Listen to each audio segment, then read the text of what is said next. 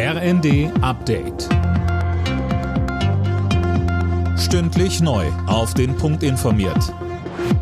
Ich bin André Glatzel. Guten Abend.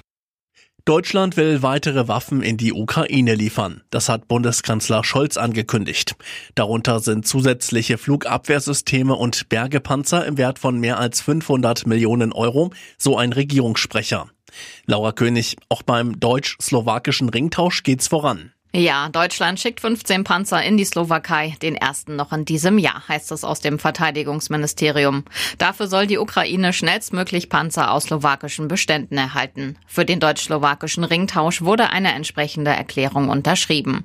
Darin geht es auch um Munition und Ersatzteile.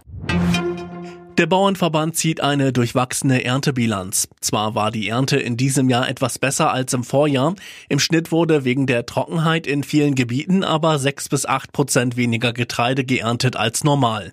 Bei Wein und Obst wird dagegen eine gute Ernte erwartet. Wer Flüge bucht, soll die auch erst beim Check-in zahlen müssen. Zumindest wenn es nach der niedersächsischen Landesregierung geht.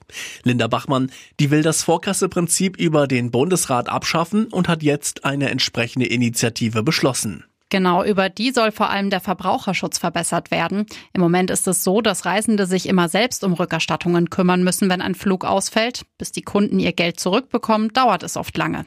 Verbraucherschützer kritisieren das schon länger. Zuletzt wurden immer wieder Flüge gestrichen, weil die Airlines und Flughäfen zu wenig Personal haben.